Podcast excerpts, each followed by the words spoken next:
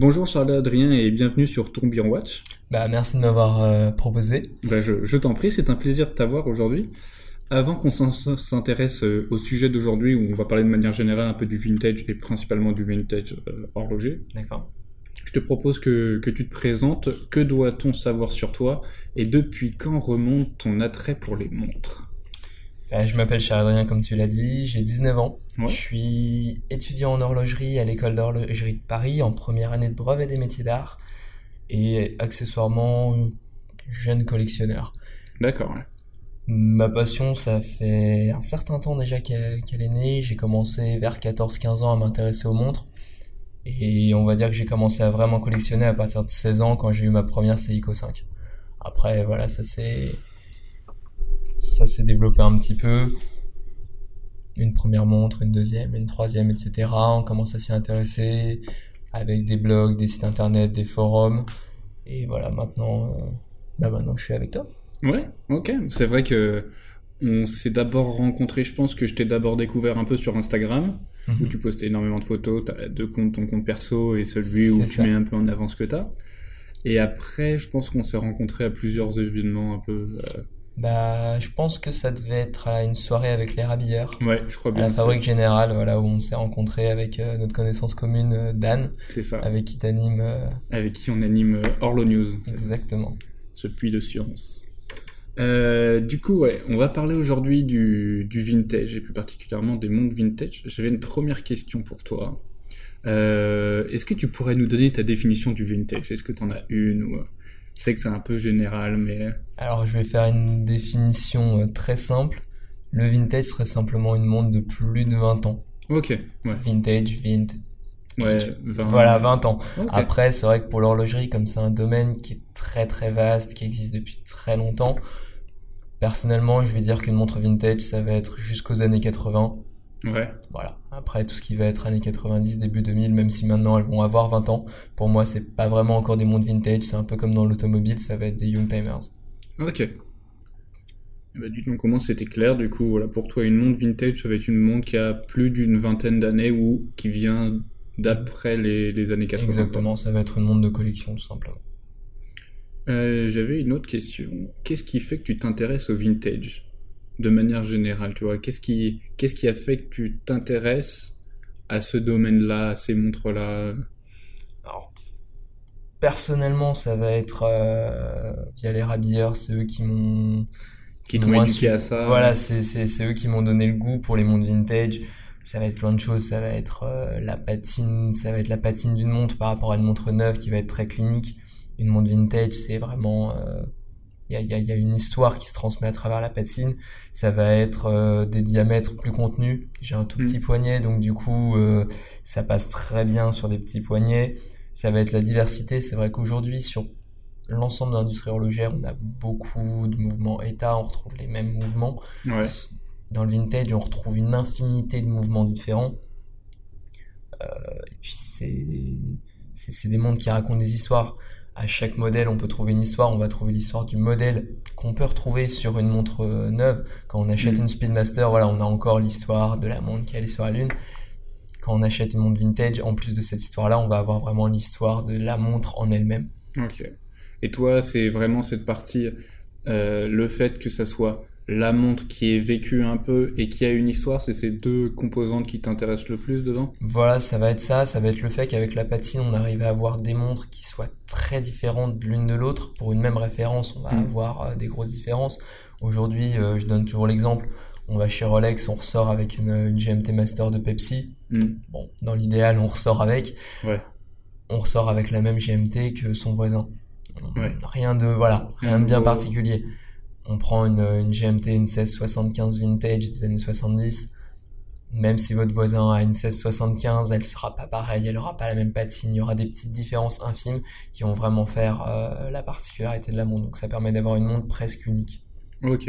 Et du coup, toi, euh, lorsque tu vois une montre vintage, du coup, pour vraiment apprécier une montre vintage, ça va être dans le détail, c'est ça? Ça va être vraiment dans le détail, ça va être dans la patine, mais ça va être aussi dans des détails. euh, alors, je reviens sur Rolex, mais c'est vrai que c'est c'est le cas le plus flagrant.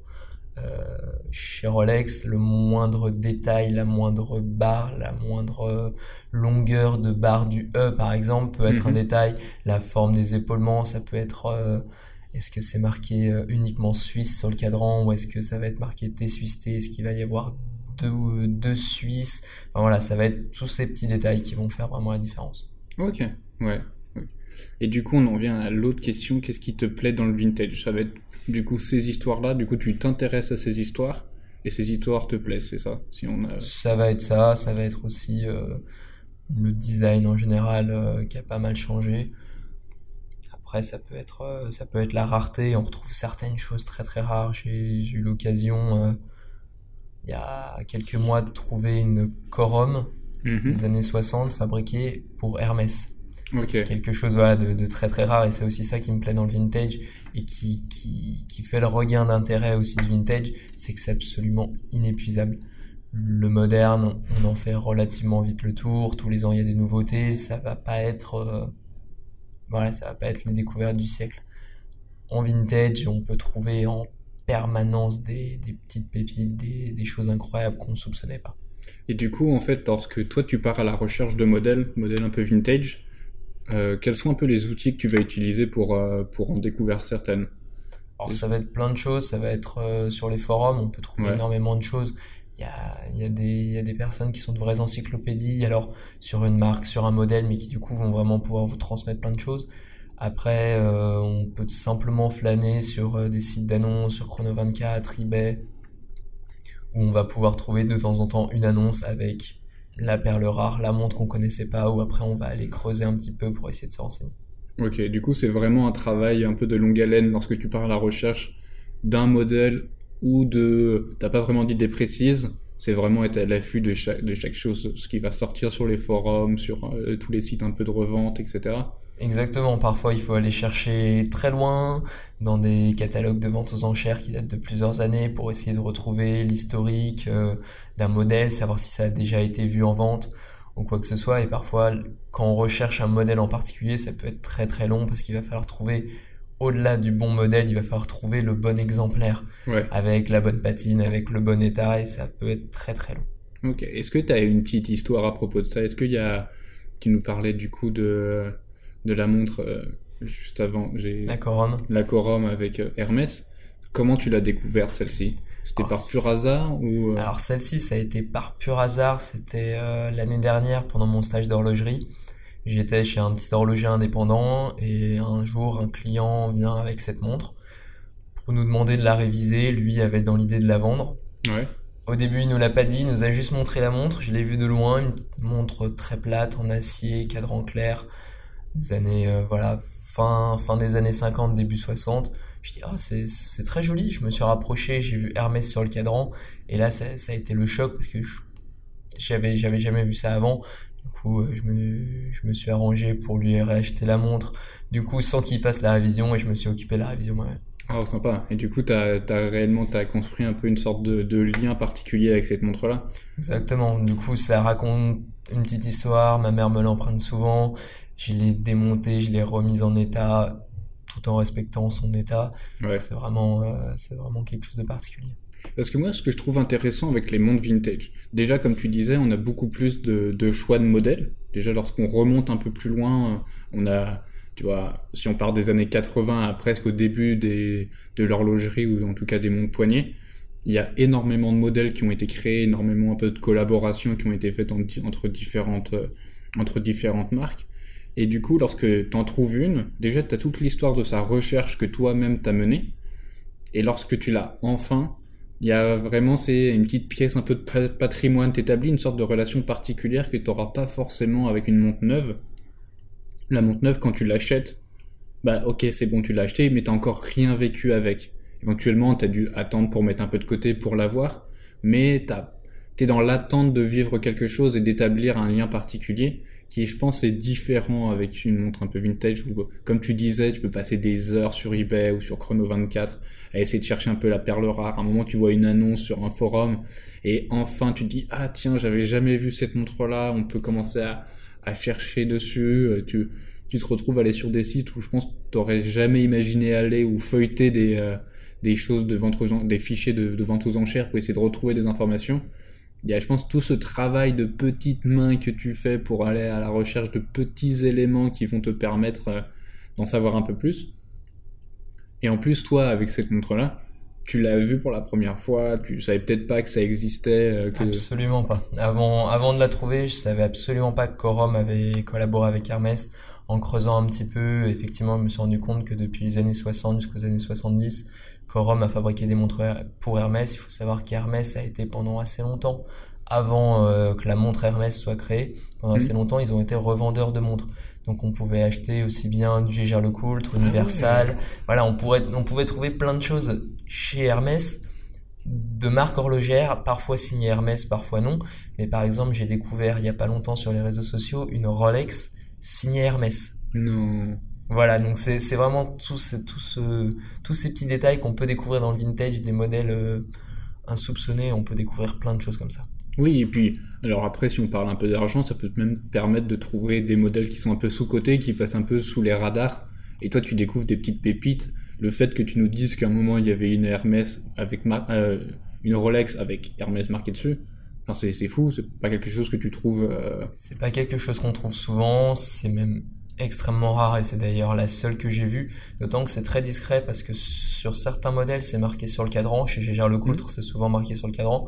Sur cette Rolex, rien sur le cadran, ça se voit pas à l'extérieur, c'est simplement sur le fond de boîte. On ah a une discrète signature Hermès. D'accord, ah ouais, encore mieux quoi, c'est vraiment la petite Exactement. Et c'est vrai que dans le vintage on peut trouver plein de petites pépites comme ça qui sont, comme tu l'as dit, qui sont vraiment sous-cotées. Et du coup, euh, est-ce que tu aurais une autre, une autre petite histoire ou éventuellement une montre que tu, que, que tu cherches en ce moment, un peu vintage, ou un style particulier, un peu nous raconter euh, tes recherches? Alors pour l'instant, euh, en vintage, pas particulièrement. C'est vrai que Dan l'avait évoqué la dernière fois dans Rollo News. J'ai déjà un autre projet de montre, mais qui cette fois sera sur une moderne. Je fais une petite exception à la règle.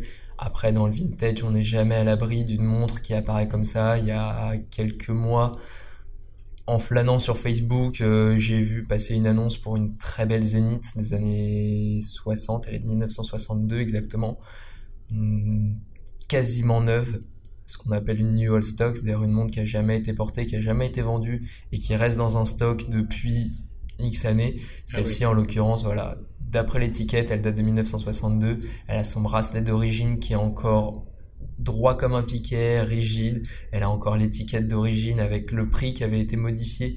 Le prix était marqué à la main en francs et il avait été rayé pour être marqué en euros. Donc c'est dire le nombre d'années qu'elle a dû passer dans un stock avant que quelqu'un la récupère. C'est fou ça.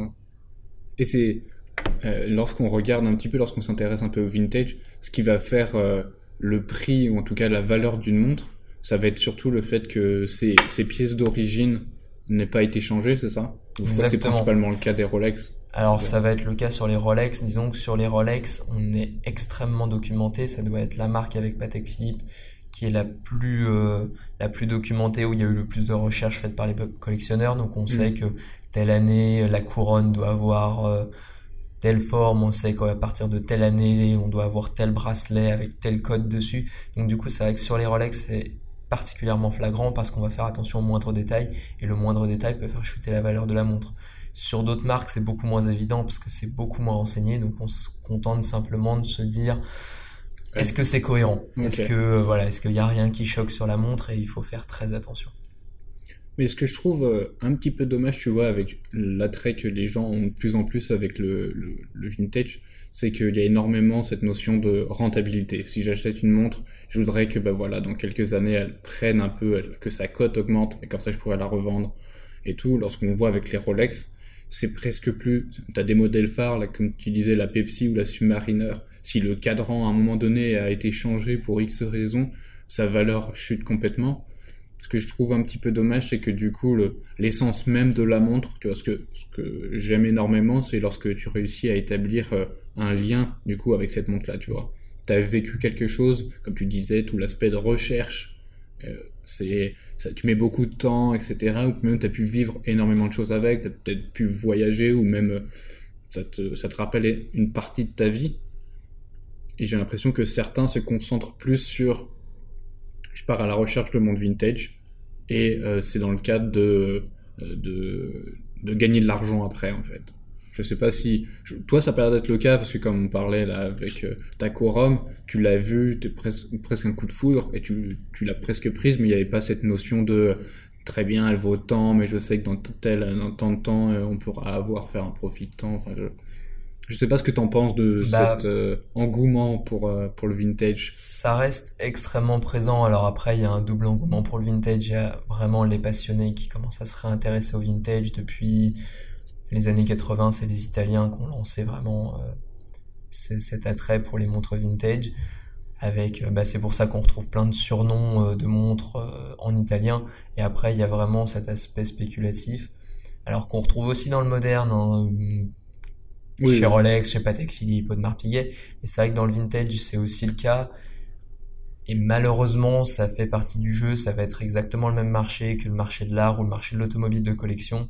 Ouais. Où du coup, bah, certains vont euh, dans les grandes ventes aux enchères acheter un modèle, l'entreposer, attendre quelques années, la revendre en faisant un bénéfice.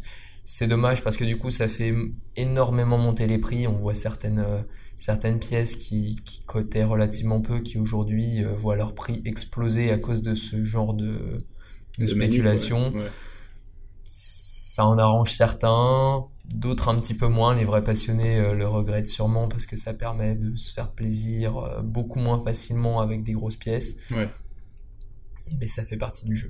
Mais j'ai l'impression que cet attrait pour, pour le, le vintage, principalement des, des montres vintage, est mine de rien assez, euh, assez récent. Bon, il a toujours été présent, même tu vois les ventes aux enchères, etc. Ou même c'est des vides greniers, ça, ça a toujours existé. Mais on voit de plus en plus arriver ces dernières années euh, cet attrait pour les montres vintage. Il y a vraiment une nouvelle vague où il y a les gens qui, qui se réorientent vers ça. Est-ce que tu aurais une explication dessus ou bah c'est dû plus à, à l'esprit du moment où bah, finalement on se retourne vers euh, les choses de seconde main, etc. J'arrive pas à comprendre en fait ce qui a été le déclencheur de, de ce nouveau marché à potentiel. Alors, pour moi, le déclencheur, il y a eu les années 70, on connaît tous 1969, la première montre à quartz. Mm. Tout de suite, tout ce qui a été montre de luxe, montre mécanique, ont pris un grand coup. Et comme dans tous les domaines, à chaque fois que quelque chose arrive, on voit une contre-culture. Les années 70, la montre à quartz. À partir des années 80, on commence à voir cette contre-culture avec euh, du coup un regain d'intérêt pour tout ce qui va être belle montre, montre de luxe, montre de collection. Après, c'est vrai que c'est particulièrement flagrant depuis ces dernières années parce qu'avec Internet, ça reste beaucoup plus visible. On a beaucoup plus accès à toutes ces informations, beaucoup plus de personnes peuvent s'y intéresser. Avant, c'était quelque chose qui était vraiment pour euh, pour les fins amateurs, les collectionneurs, les Ouais. connaisseurs. Aujourd'hui, ça se développe un petit peu plus. Est-ce que tu regrettes un petit peu que ce marché qui était un peu un, un marché de niche, ou en tout cas il fallait connaître, fallait bien connaître l'horlogerie pour connaître les bonnes pièces. Maintenant, avec l'arrivée d'Internet, on a, accès à une documentation énorme, ou en tout cas à, des bases où tu sais, où tu peux trouver énormément de pièces en quelques clics, alors qu'à un moment, il y avait que quelques revendeurs où tu connaissais les endroits où on pouvait aller pour trouver des choses. Est-ce que tu, comment tu vois l'arrivée de ces nouveaux arrivants, tu vois, ces personnes qui sont là, qui ont des moyens, et tant mieux pour eux, mais qui vont euh, du coup euh, intégrer ce marché, et du coup, tu as une montée des prix gigantesques par rapport à d'autres. Bah, personnellement, je vais, euh, enfin, j'adore le vintage et Mm. plus il y a de personnes qui s'y intéressent, plus Ouais. je peux discuter avec d'autres personnes, Ouais. donc c'est vrai que c'est génial. Et en soi, je fais partie des derniers arrivants, je pense que je fais partie de cette génération où on commence à se réintéresser à des choses plus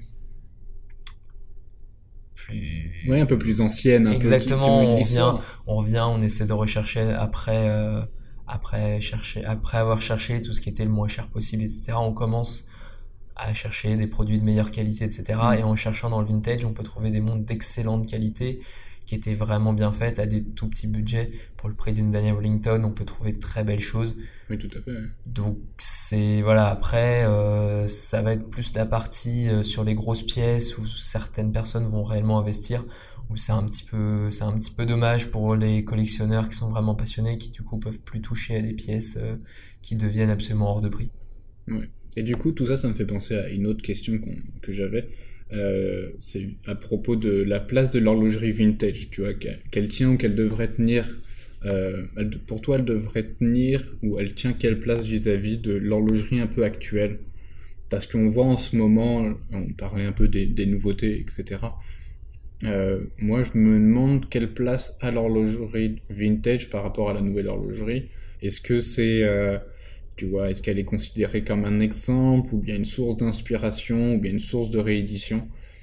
Toi, pour toi, l'horlogerie vintage a quelle place vis-à-vis de l'horlogerie actuelle? Est-ce que c'est deux mondes un peu différents, ou bien ils sont quand même très proches du fait des, opérations de certains acteurs?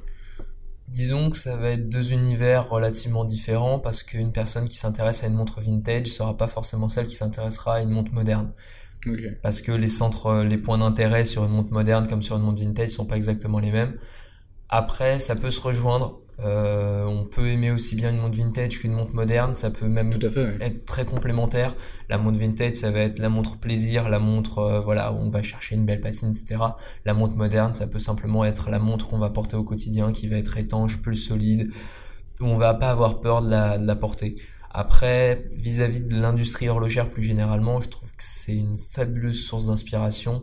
Mm. On le voit euh, avec des marques qui étaient déjà bien établies. Longines fait un très beau boulot avec sa gamme héritage.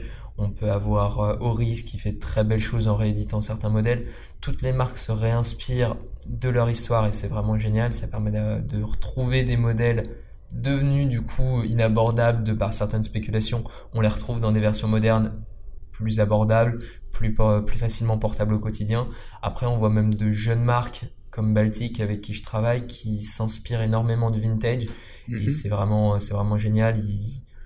par exemple, chez Baltic, on peut avoir un, chrono en 38 mm, donc avec un diamètre assez contenu, un verre plexi bombé, des cornes euh, percées, pas d'épaulement de remontoir. Enfin, tous ces petits détails qui nous plaisent sur le vintage qui vont inspirer de jeunes marques et c'est vraiment génial. Parce que moi, tu vois, ce que je trouve lorsqu'on regarde un peu l'industrie horlogère euh, actuelle et quand on analyse les nouveautés, et euh, c'est ce qu'on fait un petit peu avec Dan avec Carlo News, c'est que on remarque qu'il y a beaucoup de rééditions. C'est-à-dire qu'on va prendre des anciens modèles et on va les, du coup, les rééditer, les remettre au goût du jour. Et lorsque tu regardes toute la phase de création dans les années 70-80, ou même encore avant 50, 60, tu vois, c'est 40 ans, il y a eu énormément de choses qui ont été créées et pensées. Je pense, tu vois, à Vachement Constantin, à une époque, ils avaient fait des, un peu des, des, collabs, comme on appellerait maintenant, avec juste des dessinateurs. Ils ont dit, bah voilà, est-ce que vous pouvez dessiner un cadran pour nous? Et ils avaient fait une très belle exposition dans leur, dans leur boutique. Et tu regardes ça et tu fais euh, très bien, ils ont fait, il y a eu vraiment deux, deux domaines qui se sont rencontrés. Et maintenant, il y a un peu, on voit un peu moins c'est vraiment ce, c'est l'industrie horlogère qui va voir d'autres personnes, ou en tout cas ces, ces maisons qui sont, qui sont là depuis des années et des années, ont un peu moins cet attrait vers, euh, bah, je sais pas, tu vois, vers un dessinateur qui est peut-être en, vogue, etc. On a un peu moins ce partage euh, de créativité, on est plus à aller rechercher, euh, bah tiens, qu'est-ce qu'on a fait il y a des années et qu'on pourrait mettre au bout du jour? C'est vrai, certains, certains se posent la question si ce serait pas un manque d'inspiration de la part des, des manufactures. Est-ce que au bout justement de ces quarantaines d'années, avoir créé énormément, et après, qu'est-ce qu'on fait?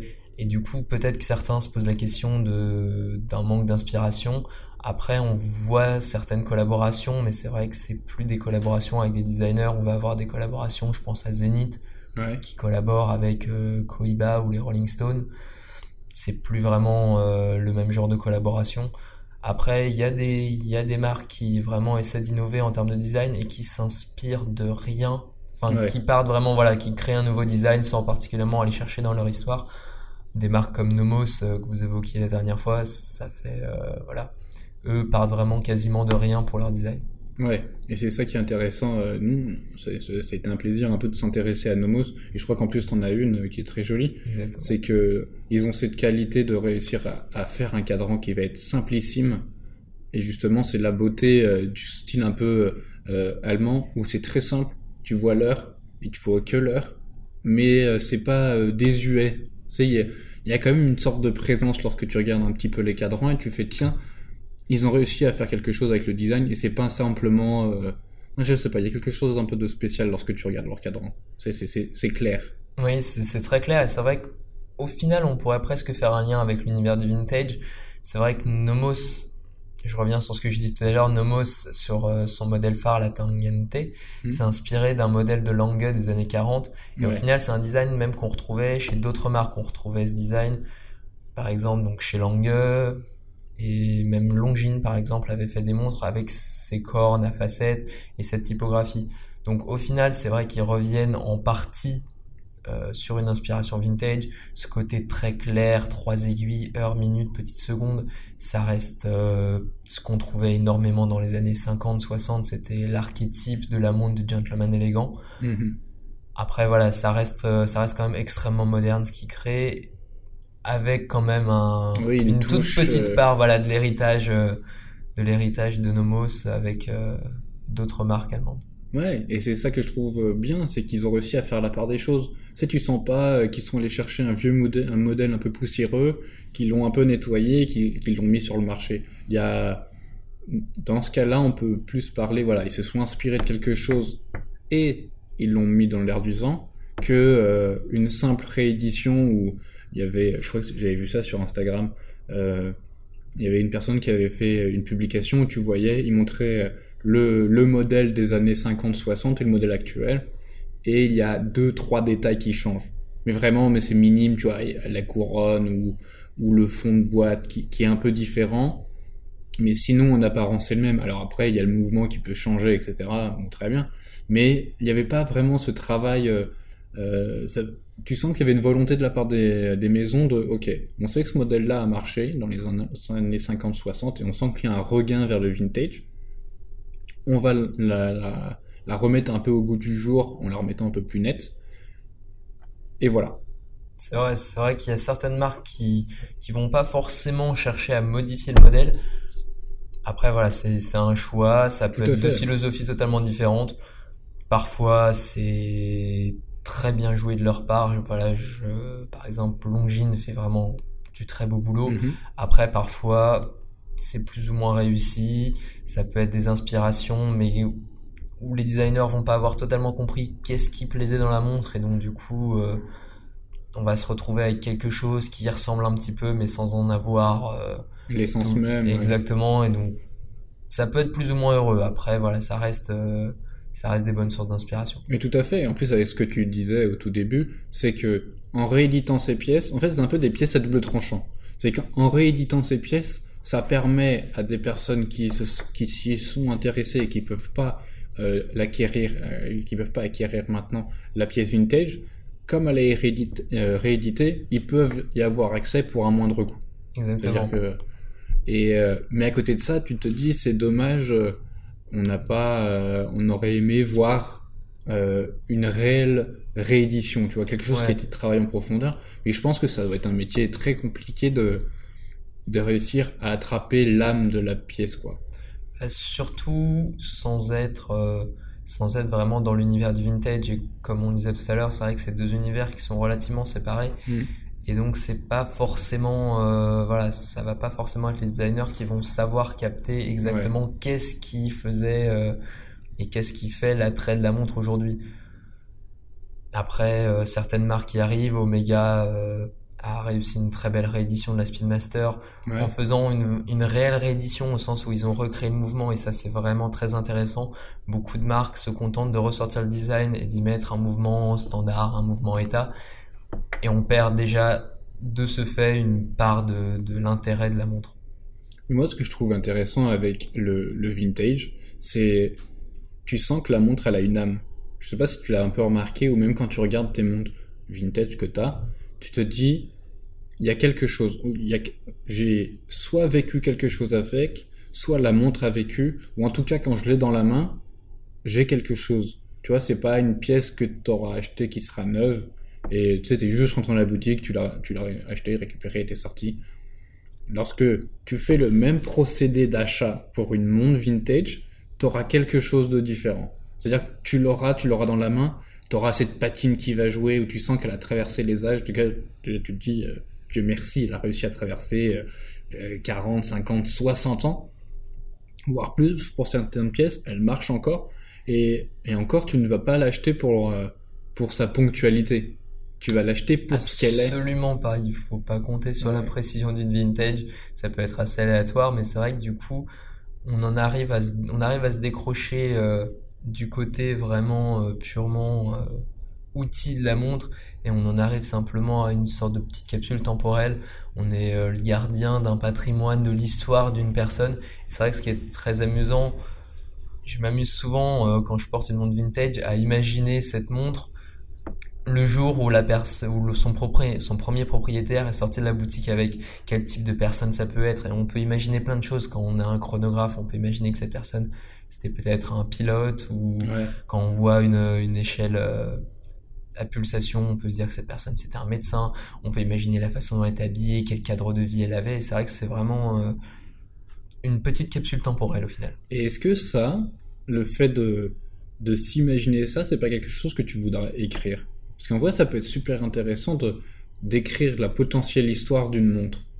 Ça pourrait être très intéressant, effectivement. Imaginez derrière, euh, derrière chaque modèle une histoire, comment, comment la personne s'est retrouvée avec cette montre à son poignet, qu'est-ce qu'elle a vécu avec. Ça peut être super top. Ça, peut être très intéressant, effectivement.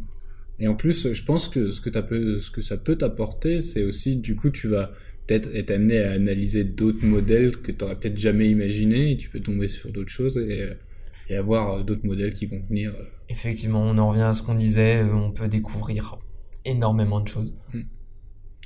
Euh, à propos de découverte d'énormément de choses, on en vient à une autre question que j'ai pour toi. Euh, Est-ce que tu aurais des modèles vintage à nous conseiller, ou en tout cas à conseiller à nos auditeurs? Alors, on va dire euh, des modèles qui me tiennent à cœur, qui sont pas forcément des modèles euh, peu connus, mais on va dire que le, le, le novice en vintage va très vite s'y confronter. C'est des pièces qui sont très intéressantes. Ça peut être par exemple l'Universal Paul Router, qui mhm. réunit énormément de choses. Euh, c'est une montre qui a une histoire fabuleuse, qui avait été créée pour les pilotes de la SAS.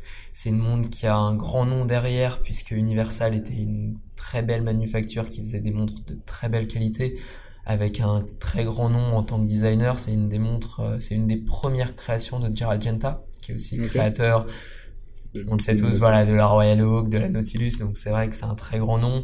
On a un mouvement absolument magnifique avec un micro-rotor. Et aujourd'hui, malgré le fait que c'est une montre qu'on pouvait trouver pour quasiment rien il y a encore quelques années. Aujourd'hui, sa cote a monté, mais ça reste une montre qu'on peut trouver sous les 2000 euros. C'est vraiment une très très belle pièce à ce tarif. Ok.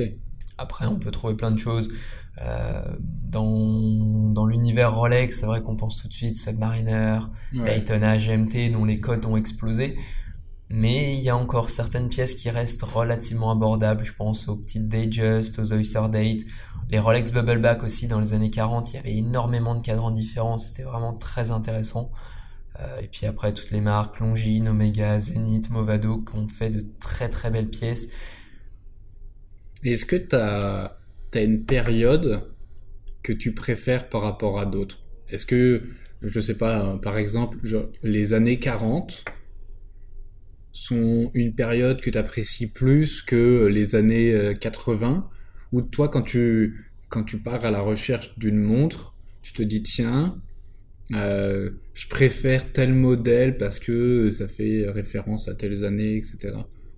finalement, tu vas plus s'intéresser au modèle et si elle date... Euh, qu'importe l'année, qu'importe la période. Je pense que sans y faire particulièrement attention, je dois avoir une attirance naturelle vers les années 60. Au final, sur 5 euh, montres vintage, 4 sont des années 60 ou 70, mais avec un design euh, typiquement des années 60. Après, c'est peut-être parce qu'à l'époque, les montres euh, à la mode, c'était des dress watch, des montres très plates, très élégantes, très sobres, et c'est vrai que j'aime énormément ces montres. Ok. Et euh, et du coup, j'avais euh, une autre question. Est-ce que tu voudrais rajouter quelque chose sur euh, ces montres vintage? On va dire qu'il faut simplement faire très attention. C'est un monde fabuleux, c'est un monde passionnant. On peut découvrir énormément de choses. Simplement, il faut faire très attention vis-à-vis des contrefaçons, des fausses pièces, des pièces qui ont pu être changées, des pièces de service, des montres qui ont été mal restaurées. Donc il faut faire vraiment très très attention quand on débute dans cet univers il faut être très bien accompagné, il faut énormément se renseigner avant de partir sur un modèle. Et c'est vrai qu'en s'y jetant trop vite, on peut faire des erreurs qui peuvent parfois coûter cher. Par exemple, ma première montre vintage que j'avais pourtant achetée chez un revendeur parisien avec certificat, etc. Je me suis très vite rendu compte que la montre était totalement fausse, que c'était une fausse Favre-le-Bas fabriquée en Inde avec un mouvement mécanique, un mouvement des années 60, mais la montre était totalement fausse. Ok. On va, on va conclure euh, maintenant.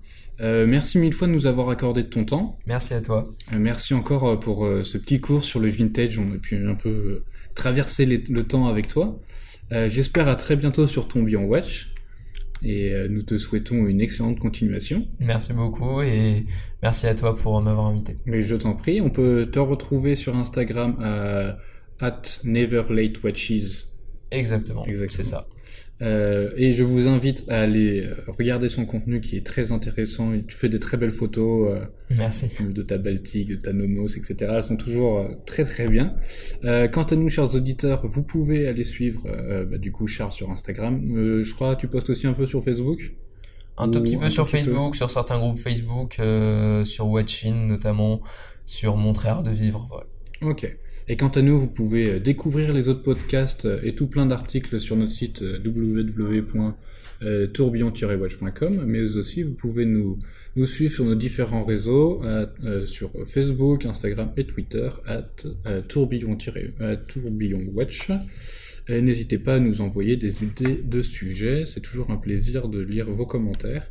Et n'hésitez pas à partager notre contenu, et on vous dit à très bientôt.